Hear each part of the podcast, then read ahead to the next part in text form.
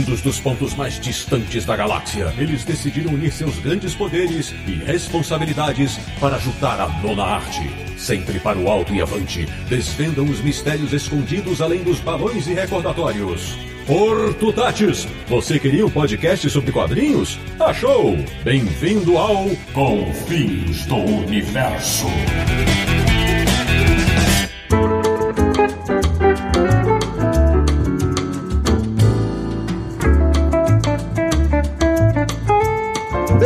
Bem-vindo! Está começando mais uma edição de Confins Universo, um podcast sobre quadrinhos que mais valoriza e discute o potencial da nona arte, que é o podcast do Universo HQ, o site que adoraria ter em sua galeria de troféus originais de anúncios feitos por Ziraldo ou Milo Manara, www.universohq.com. E o programa de hoje vai falar de quadrinhos além das histórias. Eu sou o Sidney Guzman, falo de São Paulo e na minha infância adorava as propagandas da Fanta que saíam nos gibis e nem sonhava que elas eram desenhadas por um mestre de quem eu viraria fã anos depois. De Petrópolis, no Rio de Janeiro, o capeta em forma de guri do universo HQ, que quando era criança lavava os cabelos com o shampoo da turma da Mônica, Samir Naliato. Me lembro bem do dia em que vários personagens dos quadrinhos se desentenderam para ver quem conseguia acessar o universo HQ. Olha, essa foi boa, Samir. De Luxemburgo na Europa, voltando numa Covid, se recuperando, ele, que é o único da nossa equipe que tem um perfume do Corto Maltese, Sérgio Codespot. Me dera, nem um relógio do Corto Porto Maltese eu tenho. E fechando o timaço dessa edição, retornando ao Confins do Universo, um homem que é da época em que as propagandas, veja só, estavam no gibi. Tony Rodrigues, meu amigo. Estavam no gibi mesmo, pra valer, em todo lugar. A propaganda tem uma longa história, uma, uma relação muito grande com os quadrinhos. Pois é, meus amigos do Confins do Universo, o programa de hoje vai explorar as diversas possibilidades de parceria entre os quadrinhos e a publicidade. Então prepare-se, porque o episódio começa após os nossos comerciais.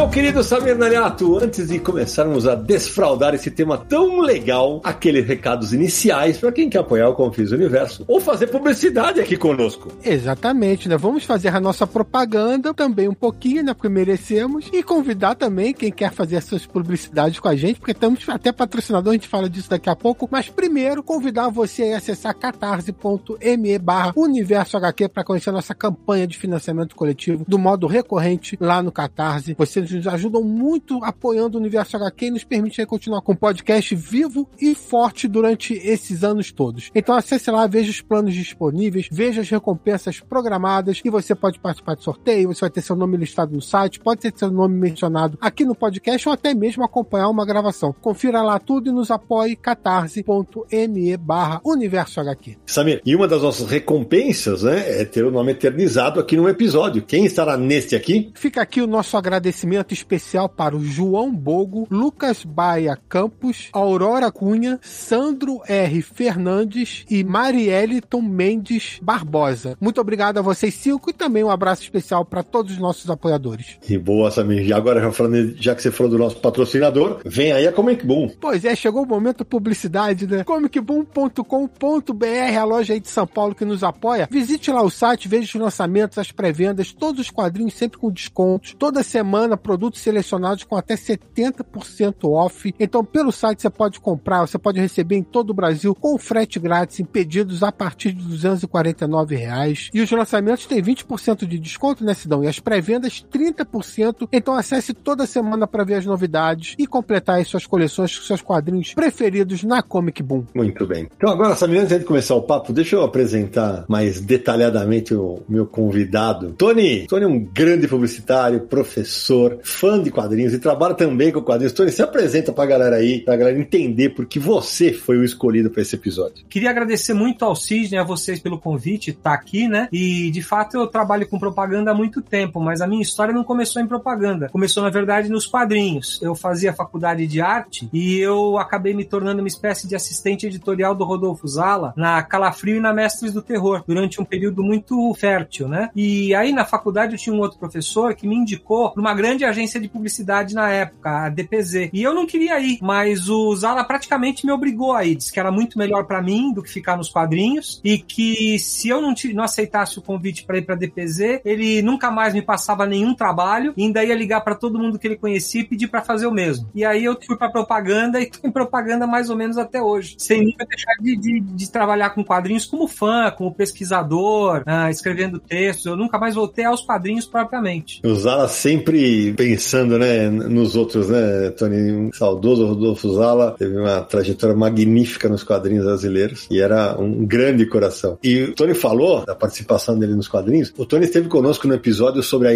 história da Ibal, né? Fez um episódio sensacional e, e além disso, o Tony então assina uma matéria do Universo HQ de 2005, que era Ebal 60 anos, uma celebração. Então, eu, Tony, eu queria que você, além, além disso, você contasse do projeto da revista que você faz, né? Então, eu edito uma revista chamada Memo. É uma revista que se dedica a resgatar a memória mesmo de grandes artistas e grandes argumentistas dos quadrinhos brasileiros, né? Que estão meio que esquecidos. Eu, esse projeto começou quando eu comentei com um, um, cara que era mais jovem, fã de quadrinhos, sobre o Nico Rosso. Ele nunca tinha ouvido falar do Nico Rosso. Um gigante do quadrinho brasileiro. Aí eu falei, porra, também não é, não é para menos, né? Assim, o Nico Rosso já morreu faz tempo, não tá mais em publicação. E aí eu resolvi fazer alguma coisa, né? E aí eu comecei esse projeto. E a revista já tá no número 11, acabou de ir para as livrarias aí, uma dedicada ao Eugênio Colonese, mas eu já fiz o Rodolfo Zala, o Luiz Seidenberg, o Monteiro Filho, o Adolfo Eisen, várias pessoas importantes para o quadrinho nacional. E é isso, né? Assim, é, é um trabalho que eu faço. É, eu, eu, costumo falar que a, a mesma é minha terapia, é onde eu, eu consigo fazer as coisas do jeito que eu gosto, do jeito que eu quero. Ainda estou homenageando as pessoas que eu sempre gostei, cujo trabalho eu sempre respeitei. Ô, Tony, conta aí pra galera que não conhece a Memo, que quiser conferir o trabalho, como faz?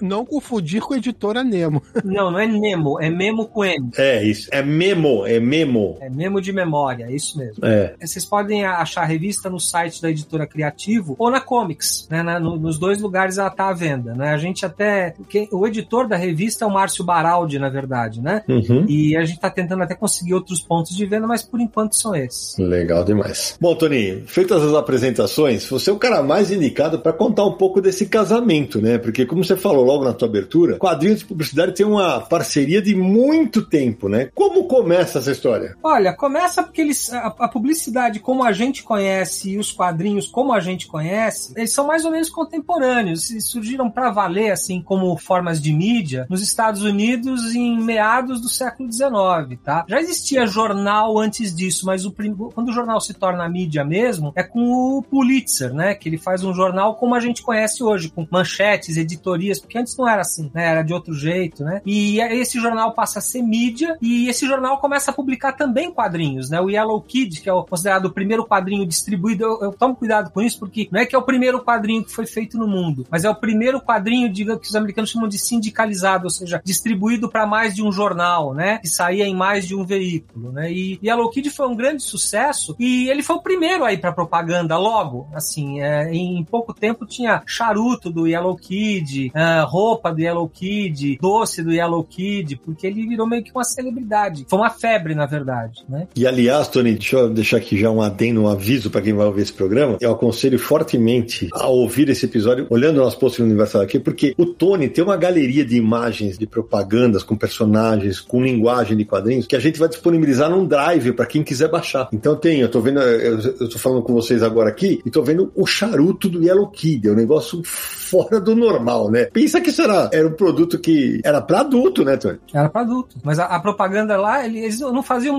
muita distinção, né? Assim, uhum. era uma, uma época primitiva, né? Não tinha assim um conceito de ética tão forte quanto tem hoje em dia, né? E você vê, é comum charuto, é comum fumo de cachimbo, é comum bebida alcoólica com personagem de quadrinhos, né? E olha, isso não é uma coisa que se, se acaba no Yellow Kid. Você lembrou uma hora que, que a gente estava conversando num outro dia dos Flintstones anunciando cigarro. Verdade. Eles eram patrocinados por uma marca de cigarro, né? Essa animação existe, tá no YouTube, em preto e branco ainda. E nessa imagem aqui que o, que o Tony fala do Yellow Kid aqui, ele é um garoto e ele está fumando o charuto, né? Essa é a parte mais. É, eram realmente outros tempos. Realmente outros tempos. Só para não perder então o fio da meada, eu ia, eu ia comentar depois. Mas a primeira propaganda com os Peanuts, né? Que é o Snoopy, a turma do Snoopy, Charlie Brown e tal. A primeira vez que eles foram animados foi por uma propaganda de TV, não foi por uma animação animação própria, tal, foi em parceria com a Ford. E nessa primeira animação, essa primeira propaganda, aparece o Charlie Brown distribuindo charuto para todas as crianças da turma e pro Snoopy, porque eles estavam celebrando. E tem aquela tradição, né, dos adultos de comemorar alguma coisa com charuto, nasce o filho, aquela coisa. O americano tem muito disso. Porque era o nascimento do Ford Falcon, Samir. Exatamente, era isso mesmo. Era um novo modelo da Ford. E imagina só, as crianças fumando charuto por causa disso. E tem também a imagem aqui da mídia física que o Tony separou pra gente. É um negócio sensacional.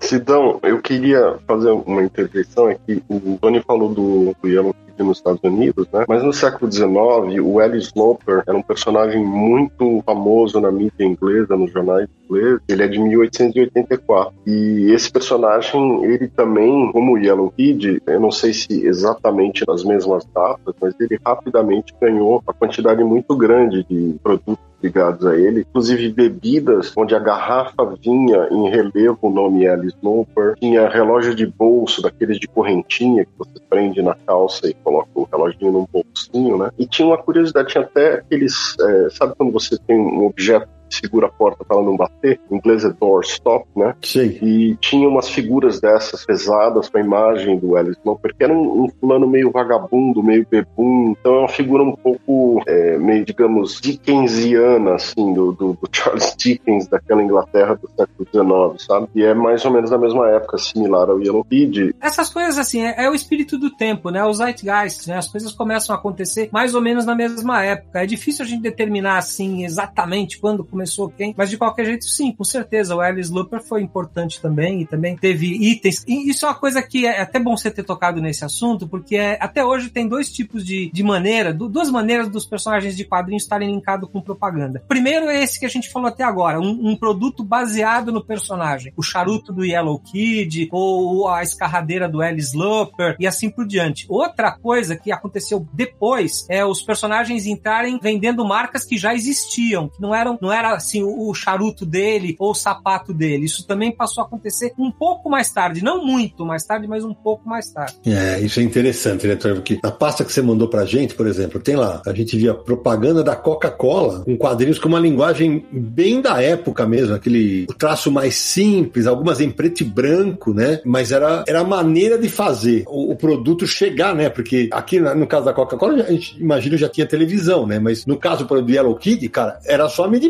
né? Sim, nem rádio tinha. Na verdade, se você for, o rádio tá quando o Yellow Kid virou esse fenômeno, o grande veículo de comunicação era jornal. Existiam revistas, mas elas não tinham tiragens tão grandes, né? Então o grande, a grande mídia eram os jornais. É, e era essencialmente preto e branco, né? Preto e branco e cores. O Yellow Kid mesmo, ele é o, ele é o personagem que inaugura a cor, né? É triste dizer isso aqui para nós brasileiros, que a gente foi ver cor em jornal só nos anos 80, mas nos Estados Unidos, nos anos 80 do século 19 já imprimiam um jornal colorido. Verdade. Ah, algumas cores, né? É, o Yellow Kid, ele, ele nasce, é um camarada chamado Ben Day, ele, ele inventou o processo de separação em quatro cores, né? E ele que decidiu que o Yellow Kid ia ser yellow. Não foi o autor que decidiu isso. Foi esse gráfico que decidiu, porque era uma cor chapada e uma cor primária, né? E aí ele foi, foi modulando com as outras cores, mas se imprimia já em quatro cores, né? Era, e era um processo, basicamente é o mesmo processo até hoje, né? Assim, é que o digital mudou, a velocidade mudou, e antes eles faziam tudo no filme. Na verdade, esse cara, ele inventou a retícula, né? Que possibilitou ter a combinação de quatro cores.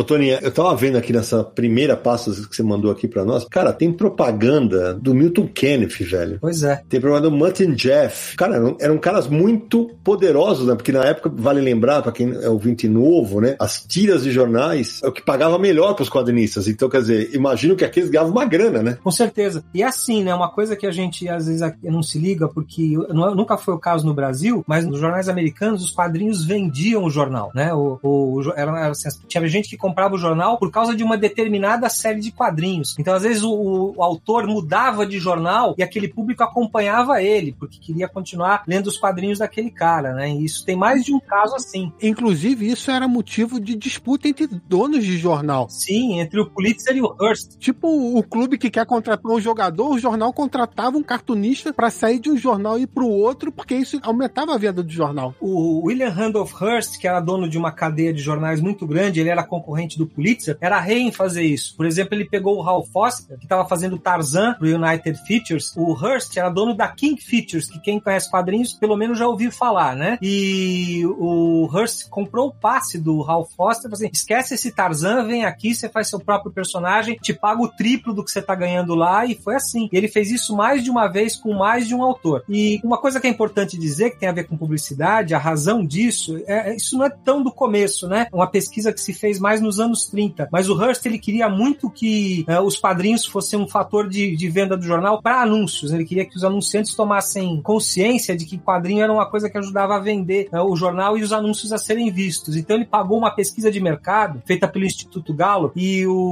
o Dr. Gallup, que é o fundador do, do Instituto, ele fez uma pesquisa assim. Ele escolheu mil assinantes do jornal e ele mandava seletivamente faltando um caderno. Quando faltou o caderno de política, cinco pessoas reclamaram. Quando faltou o caderno policial, 25 pessoas reclamaram. Quando faltou o caderno de quadrinhos, é, assim, quase todas reclamaram. Caraca, velho. Uma coisa assim, tipo, um, realmente um fenômeno, né? E isso explica a popularidade dos quadrinhos, junto às agências de propaganda também, né? Putz, que legal. E o curioso, né, Tony, é que se usava personagens eh, ou desenhos em quadrinhos para fazer propaganda de cigarro, de bebida, de refrigerante, era para todos os públicos, né? Para todos os públicos, não tinha eh, assim. Conforme foi evoluindo, eles começaram a selecionar um pouco mais as coisas que eles licenciavam, porque eles também tiveram muitos problemas, né? Muita gente chamando atenção que isso não é para criança e tal, mas durante um bom tempo não tinha isso, era um pouco terra de ninguém mesmo, né? Então você vai ver que é comum ter fumo, ter bebida alcoólica, principalmente nos primeiros 30 anos dos quadrinhos, os personagens não tinham problema em aparecer anunciando esse tipo de coisa. Eu tô vendo aqui uma imagem já, já em publicações brasileiras do Cruzeiro, fevereiro de 34, que é um anúncio da Gillette. Então,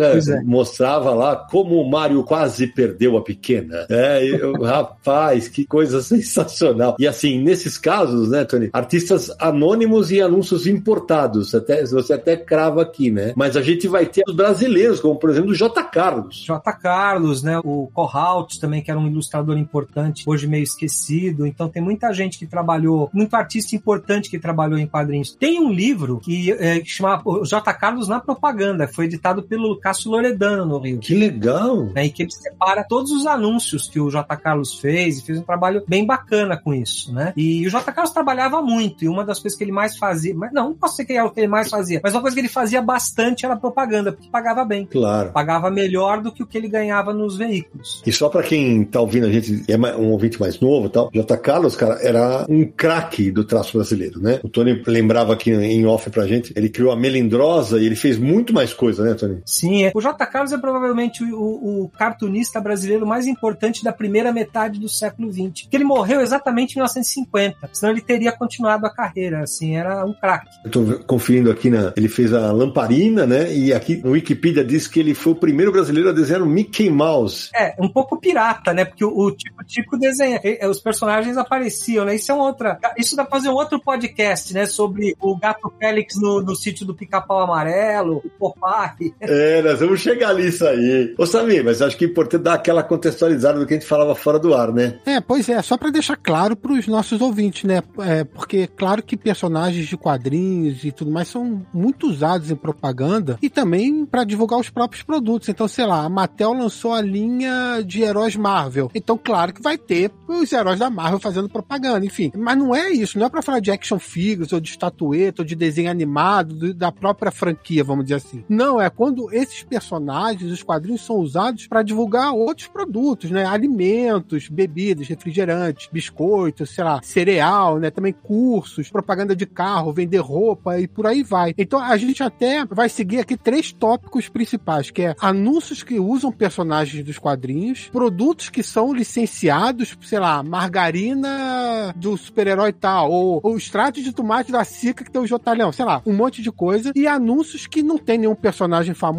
mas que usam a linguagem dos quadrinhos para fazer a propaganda, né? Então é uma historinha, alguma coisa que anuncia um produto, divulga um produto. A gente vai falar mais nesse sentido. Como eu brinquei na abertura que eu gostava dos anúncios da Fanta, porque a gente vai falar deles já já, mas pro final do programa, mas eles eram feitos pelo Colim, né? Os que eu adorava, pelo Flávio Colim, de quem eu virei um fã absoluto e tive a honra de conversar com ele algumas vezes ao telefone. Então, eu queria só para dar uma dimensão pro leitor, aqui na Europa, em 2011, as edições De L'Amateur lançou um livro do Felipe Guzzo e do Marc Noel, um livro de quase 400 páginas, chama Guy d'Argus de Figurines Publicitaires Dérivées de la BD. Então, é um guia de figuras publicitárias derivadas dos quadrinhos. Né? Então, por exemplo, tem aquele Drops, né? PES, sabe? Aquelas balas PES. Sim, sim. Então, tem bala PES do, do Wolverine, do Hulk, do, do, da pequena Orphan Anne, tem todo tipo de figura publicitária que você imaginar dos Smurfs, do Asterix, Chaveiro. Então, assim, são quase 400 páginas coloridas, com toda essa gama de figura fotografada, né? Então, você pega, por exemplo, no Asterix, tem o Idea Fix, tem o Obelix, tem coleção que vinha, tinha champanhe que vinha com as coisas, tem uma marca de, de azeite que tinha propaganda do Asterix e que vinha com as figuras de plástico pintadas do Asterix. Então você comprava os azeites e com as figuras. Nossa! Então, assim, é, aqui na Europa é um item de colecionador a ponto dos caras publicarem um guia 400 páginas com papel couché com tudo fotografado, entendeu? Ou seja, você, você falou, eu lembrei de uma, de uma matéria que a gente vai linkar aqui, é uma matéria do Ramone no Universal aqui. Eu lembro, cara, teve uma época que a Doriana colocou na tampa, na tampa da, da margarina, os heróis da Marvel. Eu era doido, cara.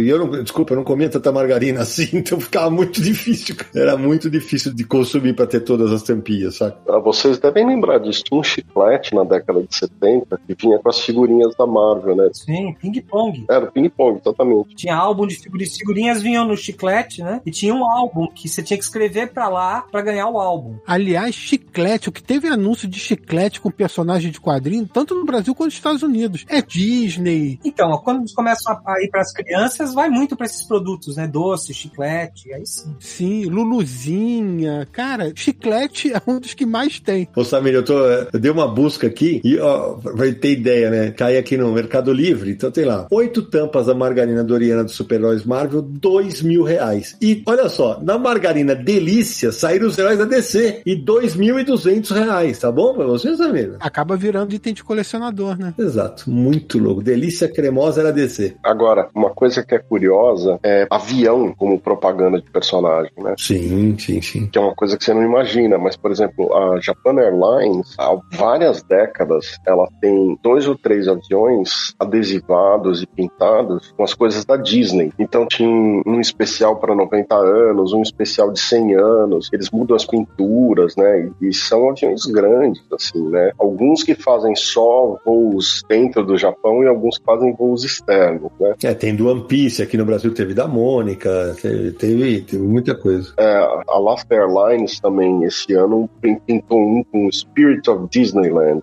também é o, é o primeiro primeira marca americana que fez com, com as coisas adesivadas da Disney, né? Os outros países fazem muito. Tem uma no Canadá, que era da Disney e tal, e a All Nippon Airways tinha de Pokémon. Agora na Europa tem o do Tintin, né? Sim, exato. Mas o Sérgio tá atropelando, mas eu queria voltar justamente para esse começo aí, Tony. Quando a gente começa a, a utilizar mais personagens de HQ para fazer anúncios, é, você fala, a gente falou de alguns nos primórdios, mas ali, quando as séries começam a engrenar, era nos anos 20, né? Eu, eu, Isso. Se eles estão aqui no Brasil do Pó de Arroz Lady. É, o, o Pó de Arroz Lady tá com o Chiquinho. O Chiquinho é um personagem do, do Richard Outcault, o mesmo cara do Yellow Kid, pirateado pro Brasil. O detalhe é que ele é o Buster Brown, e o Buster Brown logo virou uma marca de sapato nos Estados Unidos. O personagem acabou ainda nos anos 10, mas a marca de sapato existe até hoje. E o Chiquinho continuou aqui até 1960. O personagem americano já tinha acabado. E no Tico Tico se anunciava pó de arroz com ele, né? Por exemplo, esse pó de arroz Lady usava o Chiquinho, desenhado pelo Loureiro, que era o, de, o desenhista da série aqui no Brasil na época, fazendo anúncios com o Chiquinho. Que coisa incrível. Não, eu tô vendo aqui, um deles é assim, asneira do moleque Benjamin. E aí tá o menino negro apanhando com a escova. Aí, moleque, aprenda a ser escovado. Rapaz do céu, era é, outros tempos, né? Realmente outros tempos. Outros tempos. Jamais você conseguiria isso hoje, né? Assim, criança apanhando no anúncio. Mas não, de jeito nenhum, né? Mas, mas de forma alguma, né? Era, era um negócio muito, muito diferente. Mas eu tô vendo aqui, Tony, tem propaganda com sobrinhos do Capitão, por exemplo, né? Sim. É, são essas primeiras séries, Multi Jeff, Sobrinhos do Capitão. Capitão, Yellow Kid, esses são os, os, os primórdios da história em quadrinhos americana, né? E lo, esses personagens fizeram muito sucesso e logo eles começaram a licenciar produtos com eles, eles começaram também a fazer propaganda de produtos que não eram deles, como a gente já falou, né? Assim como tinha o charuto do Yellow Kid, tinha uma marca de charuto qualquer que ele só o Yellow Kid dava o endorsement. E outra coisa, às vezes o autor aparecia dando o, o, o recado, tipo, fulano de tal, autor de tal personagem, fuma tal charuto, porque esses caras eram celebridades nos Estados Unidos. Ah, com certeza, com certeza. Eu tô vendo aqui um anúncio de 1943 que evidentemente não teve autorização. O Pato Donald com Guaraná Champanhe da Antártica, na revista O Cruzeiro. Pois é, pirataria, né? Com certeza, né? Mas enfim, o anúncio saiu e é de uma grande companhia de bebidas do Brasil, Antártica, né? Que a marca existe até hoje. Né? E é isso, eu separei esse anúncio pela curiosidade. Mas provavelmente nessa pasta você vai achar que o primeiro produto Disney que chega no Brasil é uma joia. São, eles chamam de balangandãs Disney, né? Que são figurinhas dos personagens folhadas a ouro e numa corrente pro público feminino. É provavelmente a primeira vez que a Disney licenciou alguma coisa no Brasil foi isso. Não, eu tô vendo aqui, Tony, é impressionante, cara. E, rapaz, eram pingentes muito bem feitos, cara, da Sinter Limitada. Nossa senhora, que produto legal, cara. Era muito. Esse é o primeiro, é, é o primeiro licenciamento da Disney aqui? No Brasil, com certeza, né? Nos Estados Unidos, até uma coisa engraçada que o primeiro, primeiro licenciamento que o Disney fez nos Estados Unidos foi para uma fábrica de leite, né? E o anúncio você ainda encontra aí na, na internet, se você der uma procurada, porque é um anúncio peculiar, né? Ele acabou com o tempo tendo um duplo sentido, mas eu não vou falar aqui. Procurem o anúncio de leite do Mickey Mouse na internet, porque ele, hoje ele soa quase pornográfico, mas é engraçado. Eita, rapaz. Mas ó, esse das joias que vocês estão falando, a propaganda era Balagandãs de Walt Disney. Isso, é. E, e, o curioso é o nome, né?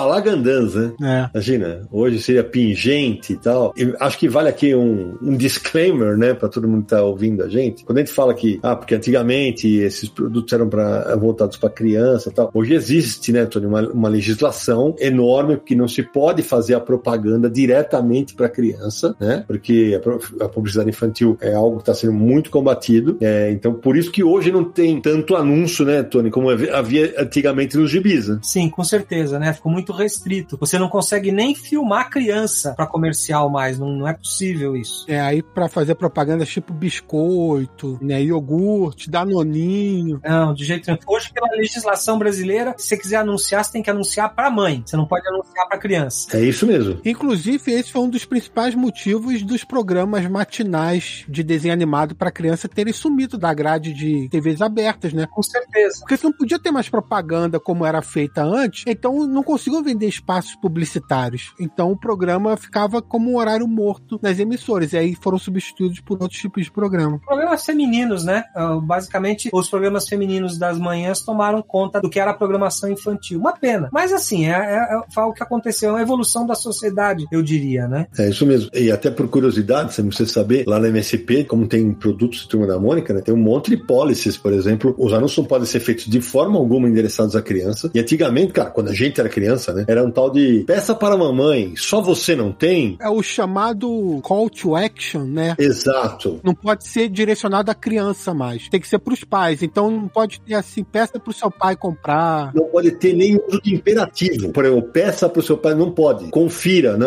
É, uso de imperativo é vetado. Lembra da propaganda da Calói? É, não esqueça da minha Calói. Opa, nossa, não esqueça da minha Calói, com certeza, com certeza. Então é, é importante pontuar isso, né? Porque eram outros tempos, porque eu lembro que quando a gente lia super-herói, eu, Sérgio, Tony, era muito comum que tivessem propagandas no gibi. E assim, era uma fonte de renda para as editoras. Hoje não tem mais como isso acontecer. Porque eu lembro que tinha o Instituto Universal Brasileiro, que fazia cursos, tinha as propagandas de refrigerante, com que eu falei com o Colim desenhava, tinha de produtos tal. Né? E tanto que agora, quando eu estou fazendo a Biblioteca Maurício de Souza, eu sempre coloco quais eram os anúncios ligados à Turma da Mônica da época. Porque para ver a diferença, né? Como era. Que tinha ah, boneco do J. Leão lá. E era evidentemente voltado para criança. Hoje não, hoje não rola mais. Sidão, nos Estados Unidos, nas revistas Marvel e DC, né? Você tinha muita propaganda, por exemplo, daquelas espingardas de chumbo. Nossa! Daisy. É, tinha muita propaganda disso para criança, né? Aquelas espingardinhas de chumbo. Agora é só de arma de fogo de verdade que pode ter.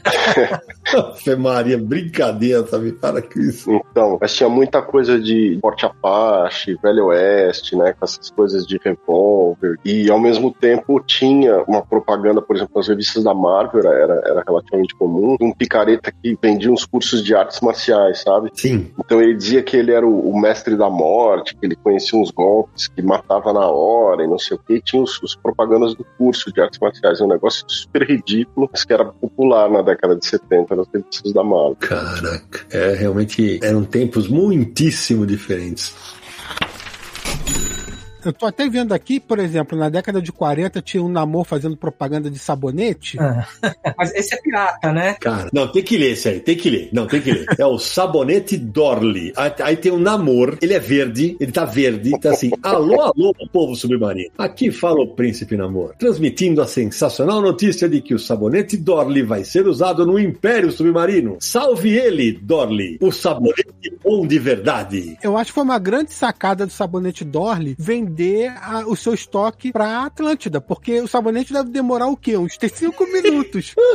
Aí precisa ficar repondo o tempo todo. É assim, nunca vai à falência. Não, e, e Samir, esse anúncio de 46. O outro anúncio que saiu na Gibi mensal, que o Tony mandou aqui pra nós, é o Popeye e o. Como é que é o nome do bebê? Zezé, né? Aque- Aquele Zezé. O Zezé, que é isso. São os dois falando. Agora, meu amiguinho, vamos tratar de tomar um banho gostoso com Dorley, o sabonete dos heróis. Diz o Popeye. E o menino fala, o Zezé fala: Oba, oba, com Dorley eu fico na banheira o dia todo. Salve ele, o herói dos sabonetes. Cara, isso é sensacional, cara. Isso é sensacional. É impressionante, porque eu tô, vendo aqui, Samir, os produtos, cara. Nos Estados Unidos tinha anúncio da Kleenex. E os anúncios eram feitos com a Luluzinha. Sim. Sim, durou muitos anos essa campanha da Luluzinha pra Kleenex, assim, durou uns 15 anos, assim, atravessou os anos 40. Kleenex é, é lenço de papel, né? Isso. É, agora você falou, Tony, de quando as coisas. Em 48 se vendia lenço de papel nos Estados Unidos. Aqui eu não sei, não. Aqui não, aqui acho que não. Aqui não, né? Esse conceito de descartável começou a chegar aqui nos anos 70. É. Né? E lá eles já tinham. E é, é isso,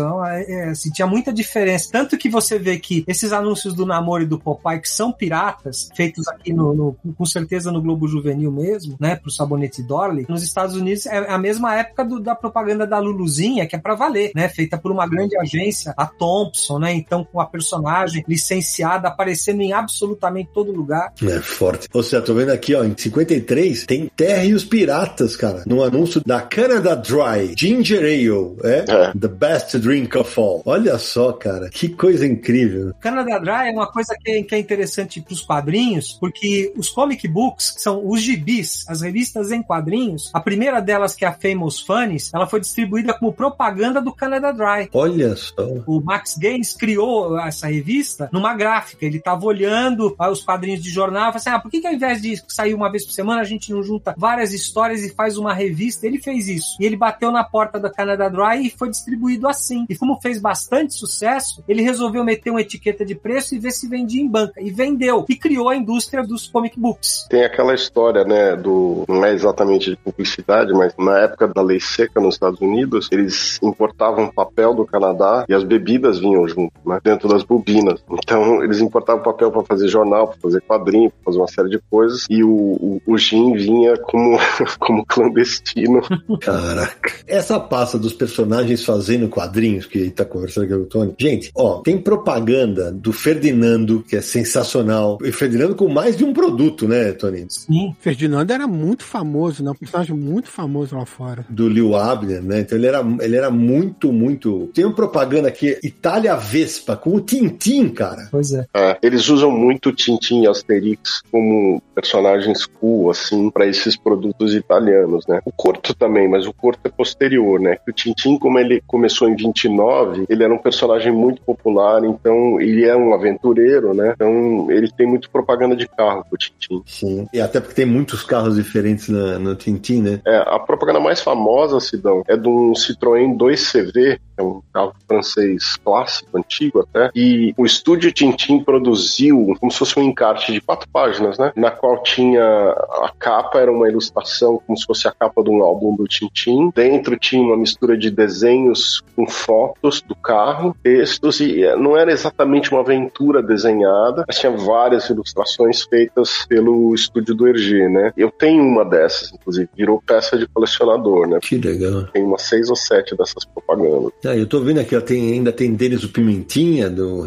Ketchum. E aí eu tô vendo aqui uma sensacional de 61, Tony, da Vigor com um personagem brasileiro, Capitão 7. Capitão 7 era um personagem que passava praticamente. Ele é um personagem paulista, porque era do canal 7 TV Record, né? Por isso que ele é o Capitão 7, né? E ele era patrocinado pelo Leite Vigor aqui em São Paulo. E quando o Jaime Cortez fez a versão em quadrinhos, conseguiu patrocínio para a revista em quadrinhos também, pro Capitão 7. E criou um concurso que você mandava a tampinha da garrafa de vidro do leite era de alumínio, né? Aham. E você tinha que mandar não sei quantas tampinhas para conseguir uma carteirinha do clube do Capitão 7 e ganhava outros prêmios, etc. Né? Uma promoção. Tô vendo um dos anos aqui, é, breve, muito em breve, você vai entrar para o clube do Capitão 7 e poderá chegar a Capitão 7 Mirim.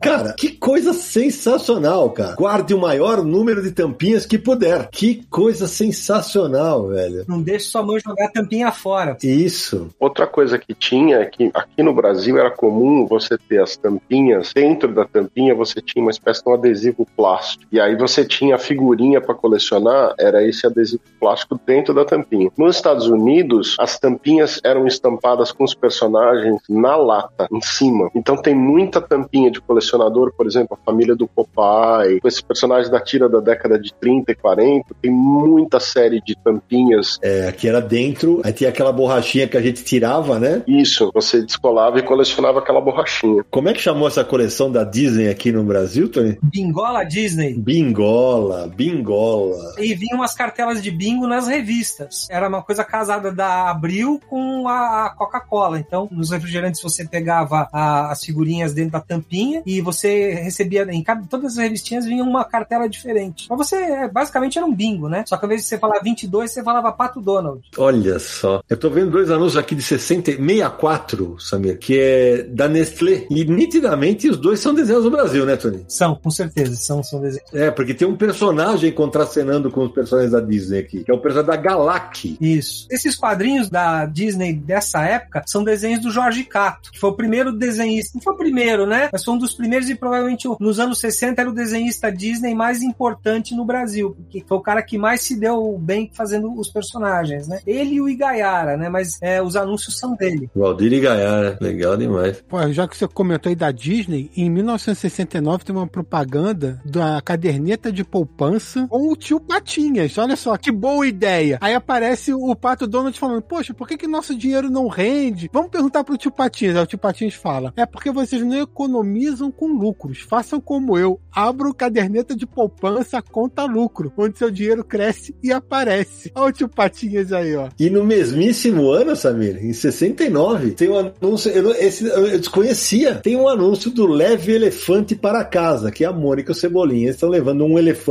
quadrúpede e o Cebolinha diz, não sei não, mas acho que sua mãe pediu atenção, foi extrato de tomate. O Cebolinha não troca o R pelo L. Falou certo.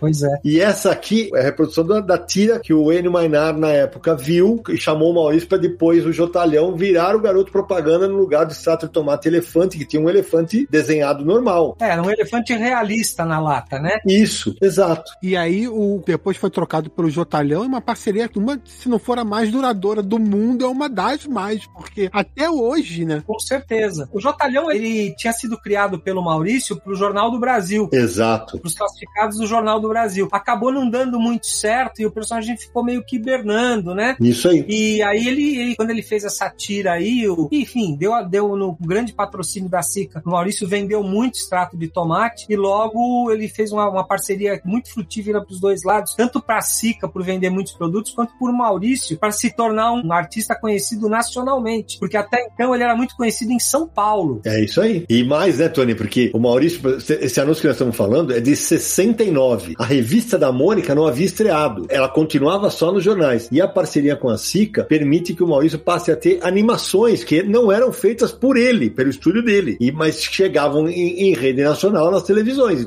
mundo, ah, é a Mônica, é a Mônica, é a Mônica, é a Mônica. No ano seguinte, em 70, a Mônica ganharia sua primeira revista na Abril. E o resto é história. Eu tenho amigos do Rio que falam que quando eles viram aquilo na banca, eles falam assim: ah, é a menina da Sica. Olha isso. Aqui em São Paulo não era assim, porque a gente conhecia os personagens da Folha, de outros jornais, que o Maurício estava em vários jornais, né? Sim, claro. Mas no Rio era assim. E essa parceria com a Sica foi além do extrato de tomate, porque fizeram propaganda também de suco, de marmelada, eh, de vários outros produtos que não eram do extrato. Aí não, não apareceu o Jotalhão, era a turma mesmo, né? Pra eles fazer uma propaganda e tal. Sim, mas tinha de tudo que você imaginar, sabe? Tinha suco. Pêssego em lata. É, tinha. E, e uma curiosidade: o Maurício nas propagandas ele colocava o Nicodemo, que é um personagem que nos quadrinhos não falava, mas nas propagandas ele aparecia falando. E geralmente ele era mais bonzinho nas propagandas do que ele era nas tiras. É, é bom.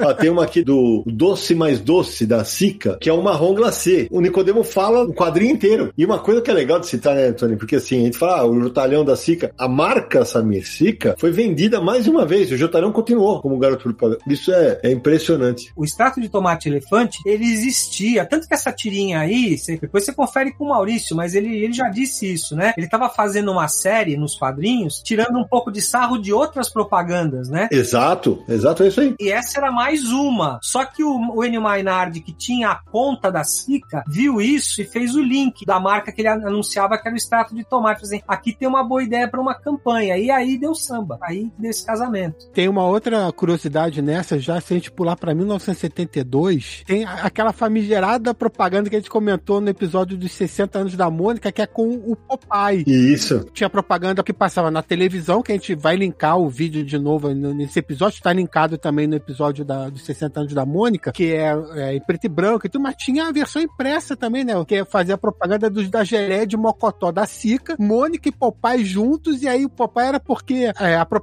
era que a, o espinafre da nova geração era gelé de Mocotó. Então era o espinafre, era o Popeye comendo gelé de Mocotó, pô. Não, e a Mônica tá nos ombros dele, e o mais maluco, sabe? Porque ele, quando a gente viu a propaganda em vídeo, Tony, a gente ficou na dúvida, pô, será que isso aqui foi pirata na época? Pegaram um desenho animado. Não foi. E, e eu tô vendo aqui que tem um copyright da King Features, velho. É, foi pago. E não se incomodaram. Rapaz, um, a gente teve um crossover, cara. É o primeiro crossover da Mônica, Samir. É, na publicidade. Olha isso, é o primeiro crossover, foi na publicidade. Que doideira, rapaz. Eu achava que era, eu te juro, Tony, quando eu vi a animação, eu falei pirata. Eu achava que era pirata. Eu falei, imagina, isso é pirata, não pode ser. Não, pelo contrário. É, e tá assinado até a assinatura da agência, da Proem, foi pago, pago pela SICA, não é pirata não, é pra valer. E olha, também vou dizer outra coisa, assim, é uma boa ideia porque o comercial é legal, porque é o Popeye perdendo uma luta de boxe no ringue, né? Exato.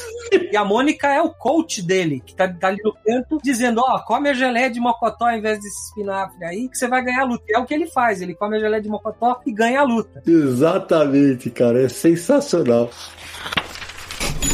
Agora, eu tô vendo aqui, Tony, pô, tem propaganda, Samir, aqui feita no Brasil, aqui, cara, com o Capitão Marvel, o Superman. Tem uma aqui, Sérgio, que é com os irmãos do Pom e do Pom, né? É, do Tintim. Do Tintim, cara. Tem uma outra aqui do. Ah, essa aqui, do Tony Malt, que é com o Lucky Lucky, cara. Tem os quatro Daltons só aparecendo só com o revólver. E Tony Malt é o quê? É um chá isso aqui? Não, é um malte, né? É um achocolatado, né? Um ovo maltine da vida. Um achocolatado, cara. Que coisa fantástica. E tem o do Tintim também tem o queijo do Tintim, né? Tá aí na, na, nessa pasta você vai achar um queijo licenciado pro Tintim. Você sabe que aqui na, na, na Europa tem muito produto do, do Tintim desde a década de 30, né? E inclusive tem propagandas de leite, a tampinha, na época que o leite era em garrafa de vidro. Então as tampinhas do leite vinha escrito Tintim, é uma marca belga, né? De, de leite, e vinha Tintim em francês e em holandês, né? Porque o norte da Bélgica fala Flemish, que é uma variante do holandês.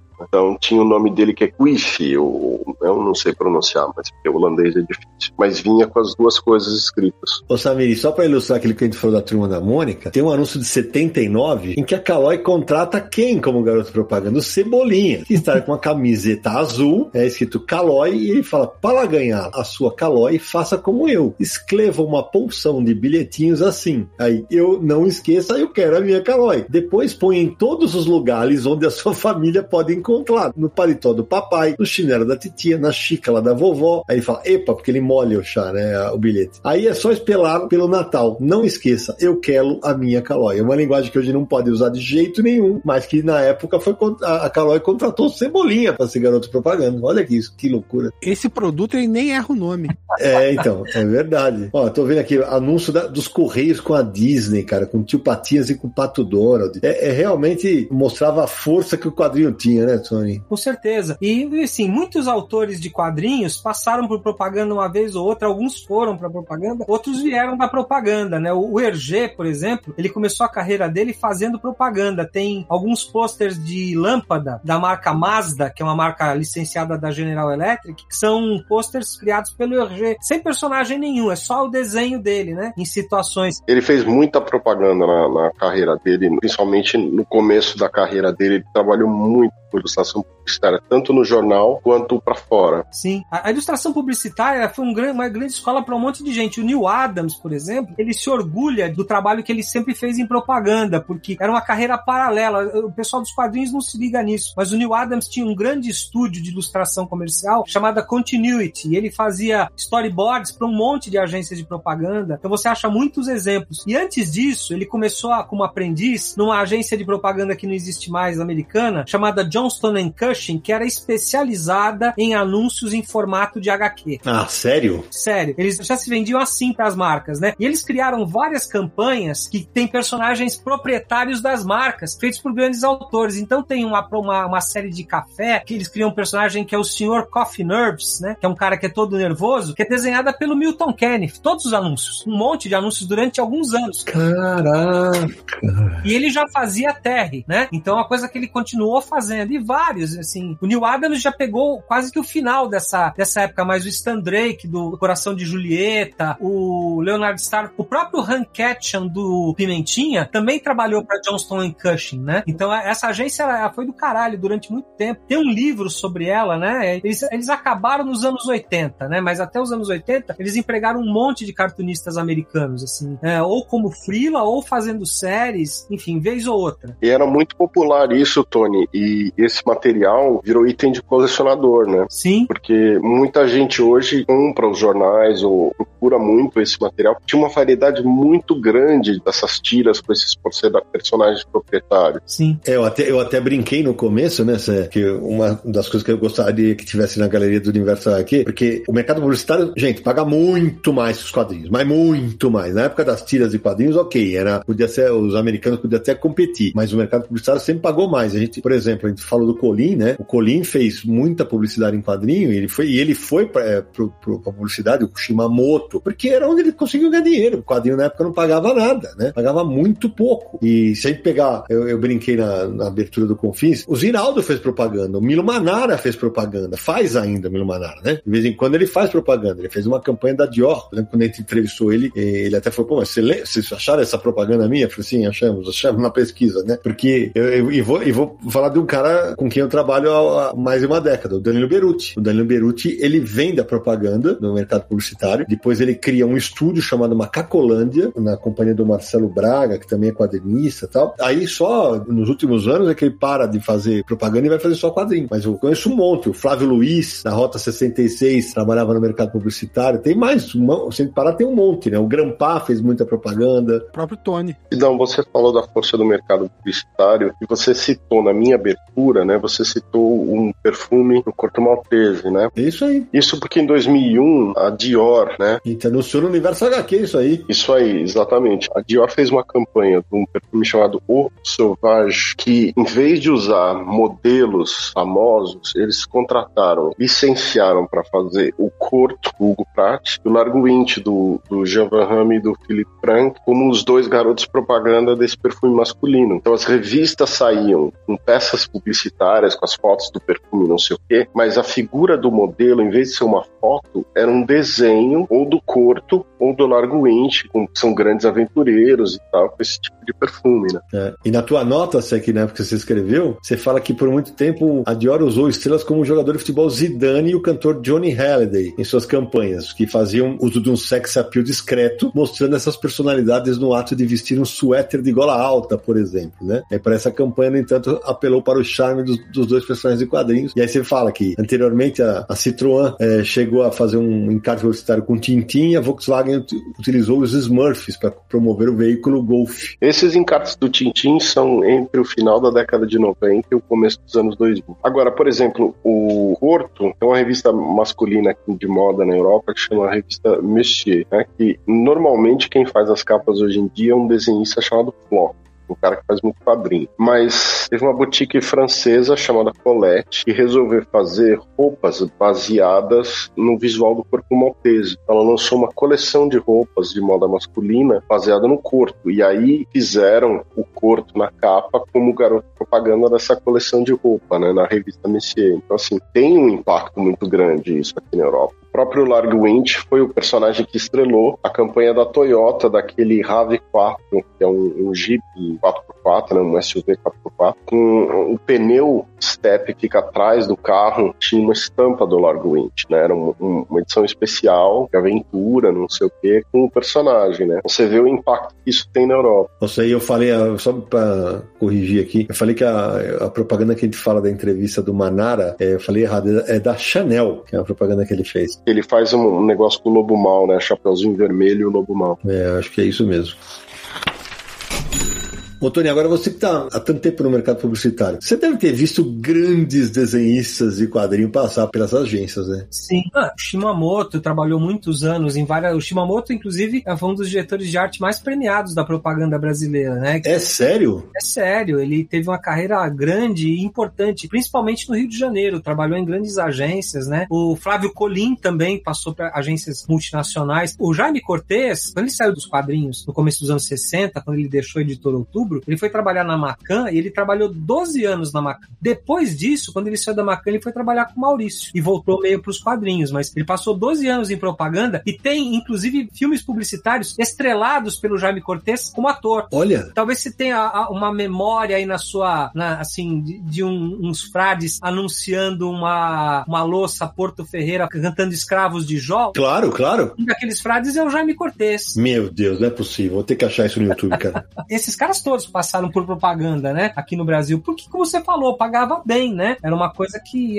enfim, era difícil. O quadrinho ficou muito fechado, muito difícil, pagava muito pouco durante muito tempo. Esses caras todos têm uma coisa que é importante dizer, que como eles faziam terror, a censura pegou muito em cima deles também nos anos 60. Por isso eles acabaram mudando para propaganda e sendo felizes, né? Foi uma outra carreira. Acabaram todos voltando para os quadrinhos porque é uma paixão, né? Como o próprio Colin dizia, né? Ele era meio que um. Né? Pela lógica, ele não deveria ter voltado, mas voltou. Enquanto a gente tá gravando, eu acabei de colocar no chat para todo mundo ver a propaganda e que eu, eu tô chocado, cara. Que eu vi essa propaganda 200 mil vezes e não sabia que era o Jaime Cortez, cara. Impressionante, cara. Ô, Tony, você falou que o pessoal da censura atrapalhou por causa das revistas de terror, né? Nos Estados Unidos, quando teve o mesmo efeito na década de 50, essa perseguição ao terror, as revistas de crime e tal, teve a quebradeira, né, das editoras nos Estados Unidos, todos aqueles artistas que perderam o, a carreira nas, nas, nas, editoras de quadrinho, eles foram ou para o mercado publicitário ou para animação, porque era o que tinha para fazer. Então a maioria dos artistas foi para o mercado publicitário. Inclusive, quando o Stan Lee começa a chamar algumas pessoas para Marvel na década de 60, muitas delas às vezes nem estavam mais nos quadrinhos, elas estavam na publicidade para voltar para os quadrinhos. É caso do John Romita. O John Romita estava trabalhando em propaganda, né? E, enfim, até relutou um pouco para voltar, acabou voltando e se deu super bem, foi ótimo para todo mundo, mas estava muito bem obrigado trabalhando em agência. Né? O Steranco também, né? O Jim Steranco tem uma, tem uma carreira trabalhando em propaganda importante. Como eu falei agora há pouco, o próprio Neil Adams, embora o Neil Adams seja diferente, porque ele nunca deixou de trabalhar em propaganda. Ele trabalhava paralelamente nas duas coisas. Tanto o Neil Adams quanto o Steranco fizeram alguns cartazes de filme, né? Sim, também. O Neil Adams, ele tem uma carreira fora do quadro, dos quadrinhos importante. Tem muita capa de livro que ele fez, as pessoas dos quadrinhos não sabem, né? Ele fez bastante coisa em artes gráficas, né? E muita coisa para publicidade também, muita coisa mesmo. Não, é, é, é, é realmente. Se a gente fizer uma lista né, de quadrinistas que estiveram na publicidade ou saíram de lá, eu, putz, a, a, nós vamos longe, né? Nós vamos realmente longe. A publicidade, como sempre teve dinheiro, Sidney, uma coisa assim, muito dinheiro envolvido, eles sempre puderam contratar e pagar muito bem as pessoas que se interessavam por aquilo. E era, era uma troca, né? Tipo, Sim. você não vai fazer o que você, exatamente o que você gosta, mas você vai ser bem pago. Né? Era, era bem essa a conta, na verdade, né? Pô, Toninho, acho que vale até explicar, né? O pessoal que é leigo e tal. Você fala assim, pá, mas peraí, o quadrinista tá lá, o que, que ele vai fazer na publicidade? Ele vai, ah, ele vai desenhar um anúncio pra revista? Não. E, explica o lance do storyboard. Sim, storyboard, assim, é, é, quando você vai fazer um filme, você tem que prever, antes de você, esse negócio de sair filmando, é uma coisa que você perde dinheiro, né? Você perde uhum. É, hora de filmagem, você perde maquiador, você perde tudo, né? Então você tem que fazer um planejamento da filmagem. Para isso, você tem que criar um storyboard, que é um jeito de você previsualizar o filme, né? Antes de você ir de fato para a câmera.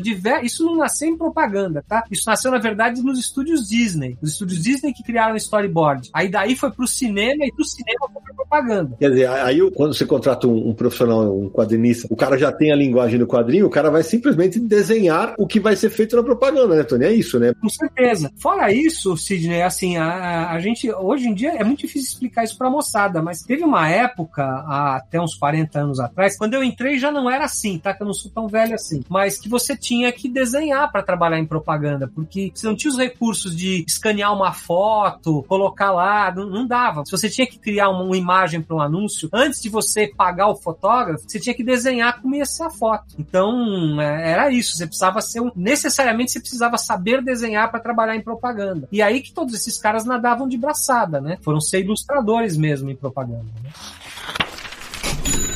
Ô Samir, acho que a gente pode falar agora um pouquinho dos produtos licenciados, né? Assim, porque já é uma outra categoria, né? Quando o personagem ou a franquia não é usada só para divulgar um produto, ele empresta a própria marca para ser incorporado no produto, né? Isso, passa a ser dele. Ó, eu tava dando uma olhada aqui, em 1979, como a gente tava falando, chiclete usou muito, né? Nossa, pra caramba. E a Ping Pong, nas figurinhas, porque até, até chiclete tinha até figurinha, né? Cara, na, as figurinhas com personagens tanto da DC quanto da Marvel, a propaganda é Capitão América e Super-Homem abraçados. Abraçados, cara. Eu lembro disso, velho. Imagina isso hoje em dia. Pois é, tocando nesse assunto, tem uma campanha de uma marca que chama Hostess americana, que é um produto que é um bolinho que chama Twinks, que eles fizeram uma coisa inusitada nos, entre 75 e 82, nas revistas da Marvel e da DC. Então tinha anúncios com personagens da Marvel e anúncios com personagens da DC. Eram histórias de uma página, onde no final eles comiam o bolinho, né? E tem uma série grande desses anúncios e eram feitos pelos caras que desenhavam as histórias, não eram feitos na agência. Então ali você vai ver na Marvel o John Romita, o Sal Buscema, o John Buscema, na DC o Kurt Swan, o Irvinov e assim, tá nessa pasta que eu disponibilizei para vocês, vocês veem uma parte dessa campanha, tem muito mais do que eu coloquei aí, porque durou muito tempo. Em todas as revistas da, da Marvel, se abria a primeira, na, na, na segunda capa, era uma propaganda da Twinks. Era realmente uma historinha ali de uma página e tal, que no final aparecia o produto, né? Não era uma imagem estática. Todos os personagens, né? Então você vai vendo que assim, um é a Mulher Maravilha, outro é o Batman, outro é o Homem-Aranha, outro é o Capitão América, mas não misturava, né? Os personagens da Marvel saíram nas revistas da Marvel, os personagens da DC na revista, nas revistas da DC. É, mas o, curioso é que nesse álbum da Ping Pong, tá o Superman abraçado com o Capitão América. E aí tá com o copyright das duas. E se eu não me engano, esse álbum trazia a figurinha das duas editoras. Trazia sim, Sidney. As figurinhas eram mix.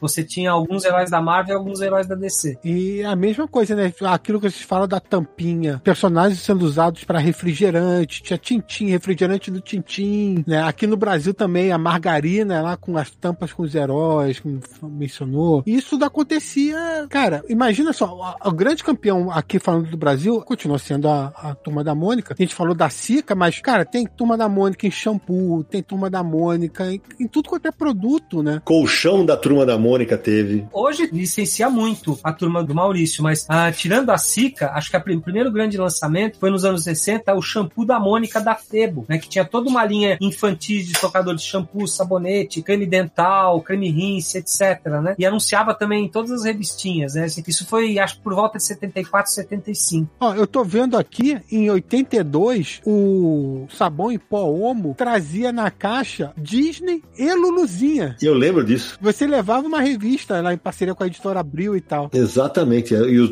as duas marcas da caixa da Omo, do Omo, cara. É um negócio. E, e Samir, eu tô vendo nas, nessas propagandas aqui, de, em 1970, é que quando começa o gibi da Mônica e tal, tem um anúncio que o Tony disponibilizou pra gente, colorido, da Troll, que são os primeiros bonecos pequenininhos do Maurício, e o Jotalhão é cor-de-rosa, como ele havia sido feito pro Jornal do Brasil, que era impresso em papel cor-de-rosa, não é isso, Tony? Isso. E aí, ele falou, o Jotalhão da Mônica, tem certeza que somos, nós somos mesmo de plástico? E ó, a coleção era Mônica de sapato, Jotalhão cor-de-rosa, Bidu, Lucinda, Horácio, Cebolinha de camisa amarela, Papa Capim, Chico Bento de camisa vermelha, aí Cascão e Franjinha de camisa amarela e short azul. Cara, sensacional esse anúncio. Sensacional. Esses são os primeiros bonecos do Maurício, acho, os primeiros licenciados por ele. Né? Exato. Se bobear, eu, eu, não utilizei esse anúncio ainda na, na, biblioteca Maurício de Souza, porque acho que esse anúncio é capaz de ter saído mais na, revista da Disney do que na da, do Maurício. Pode ser, porque tinha mais revistas da Disney. A Mônica só tinha a revista da Mônica, né? Tinha várias outras da Disney. Exato. É, e quando os personagens passam a licenciar produtos, por exemplo, tem a. Na França, na Bélgica, tem os Smurfs, né? Tem uma propaganda aqui da Quata, um chocolate dos Smurfs. E, e sempre foi lembrar, né, Samir? Teve chocolate da,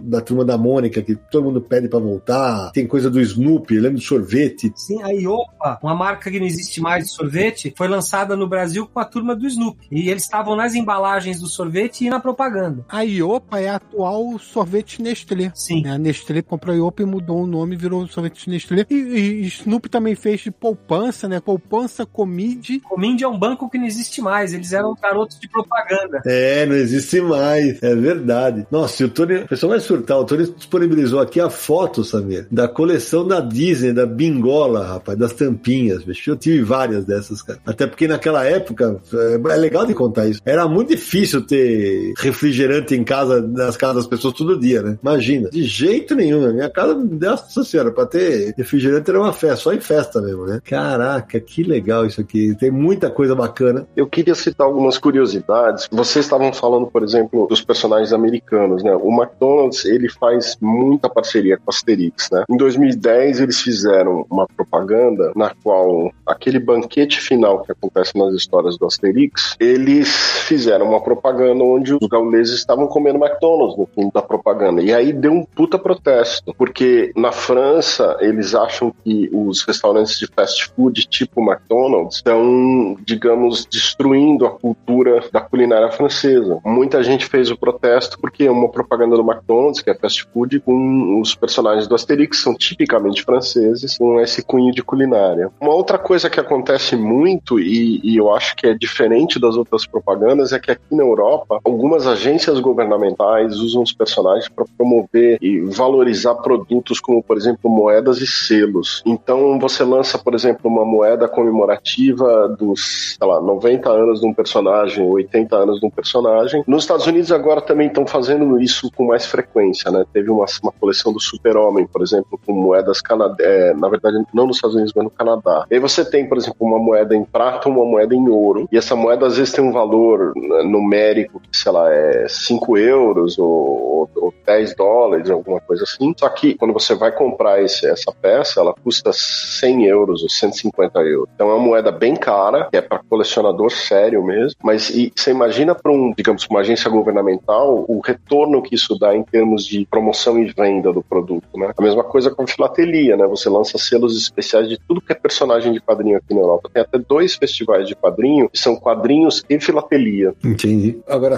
eu tava vendo aqui hoje, se você passar numa loja das Havaianas, você vai encontrar várias Havaianas personalizadas, inclusive de, de, de anime, do One Piece, né? Tem do One Piece aqui. Agora, o Tony separou um material muito legal de 2005, uma coleção das Havaianas de cartunistas brasileiros. Tinha a Havaiana do Adão, do Angeli, do Caco Galhardo, do Fernando Gonçalves, do Glauco. Rapaz, que eu te juro, Tony, eu não lembrava disso. Pois é, e, e aí eles tinham uma coisa legal, porque eles também tinham anúncios em forma de tirinha, que saíam nas tirinhas do jornal, né? Então, eles, além dos personagens estarem na sandália, também estavam no jornal com tirinhas criadas pelos autores. Então, não foi criado pela agência, né? Foi criado pelo Angeli, pelo Glauco, pelo Caco Galhardo, cada um criou a sua. Porra, muito legal, cara, muito legal. No Japão tem muito esse tipo de parceria entre os mangás, né? Tem. E o licenciamento para produtos. Mas é, uma coisa curiosa é que, por exemplo, aquela, aquela marca Vans fez fez uma série de produtos com a linha Sailor Moon. Então, imagina o quanto vendeu, né? Porque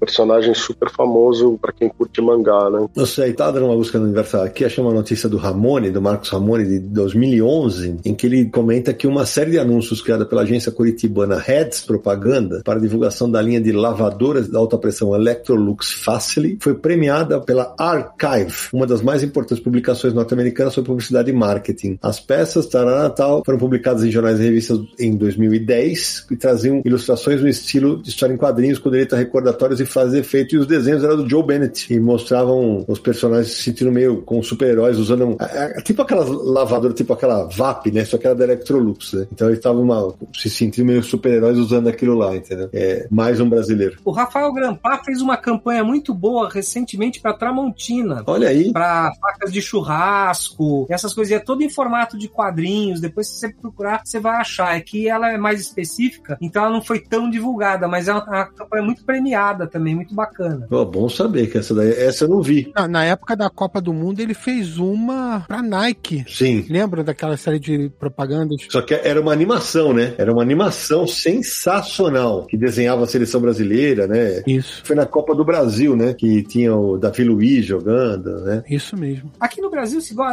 as agências gostam de usar os personagens de quadrinhos. Às vezes tem os clientes, bom, hoje tá mais difícil porque você não pode mais falar com criança, a maioria dos, dos produtos é, os anúncios é voltar para criança, mas tem um, um, por exemplo, quando o Golf da Volkswagen saiu com quatro portas, fizeram com o Quarteto Fantástico. Olha! E tá premiado, tá no anuário do Clube de Criação. Não é uma campanha muito grande, são dois ou três anúncios, mas é que é o carro ideal pro Quarteto Fantástico. É, e eu lembro mais recente, Tony, teve quando foi lançado algum. Eu não, eu não vou lembrar qual filme dos Vingadores foi que tinha uma propaganda com o Hulk, não teve? Sim, esse tá nessa pasta que eu coloquei pra vocês, é de Renault Quid. Ah, isso aí. E é, inclusive, se passa em São Paulo, o Hulk pula no, no prédio do, do Banespa, que tá caindo um, um satélite que vai destruir tudo, e o Hulk salva o dia destruindo o satélite, pulando do, pré, do alto do prédio do Banespa e acertando o satélite. E tem um repórter seguindo ele pela cidade no Renault Quid. Caraca, que legal isso. É, então, é, é impressionante como os personagens de quadrinhos são utilizados. Eu lembro uma coisa mais recente, Tony, eu, eu até estranhei, cara, te juro, quando teve uma propaganda, eu, tô tentando lembrar de qual é o produto recente, que usou os Jetsons. Eu falei, mas, cara, ninguém mais conhece os Jetsons, só a gente, né? Teve um banco que fez, não foi um banco? Isso. Que era o novo, o novo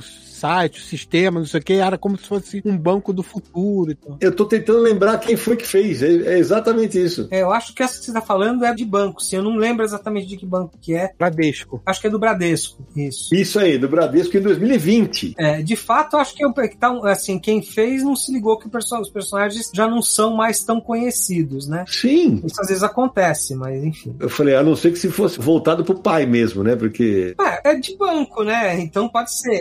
É, é isso, é isso. E o mais louco é que foi durante a pandemia, né? É justamente você não poder sair de casa, você não pode é. ir no banco, você não pode ir em muitos lugares, então você fazia tudo digitalmente, né? Você via, cuidava da sua conta, pagava tudo. É, o mundo realmente mudou com a pandemia, né? Não temos o que dizer, né? Inclusive, numa dessas propagandas dessa série de, da, da Bradesco, os Jetsons encontram com os Flintstones. E eles estão de máscaras. Sim. Ô, Tony, nesse, nesses casos aqui, será que o material é desenhado fora ou aqui no Brasil, com autorização? Não, nesse caso aí é desenhado aqui, porque inclusive você tem aqui desenhistas que trabalham para Marvel, para DC. Né? Claro, claro. Então não é tão. Eles conhecem o estilo, é licenciado, mas é, é desenhado aqui. É, porque aí eu, uh, eles devem ter recebido autorização da Hanna-Barbera, né? Sim, aí você pega, sei lá, chutar, né? Você pega o Mike Deodato desenha perfeitamente o, o Hulk, se tiver que desenhar. Né? Com absoluta certeza. Nesses casos, as licenciantes lá fora acabam permitindo, com certeza. Então, a gente fala muito de que hoje não pode mais fazer propaganda para criança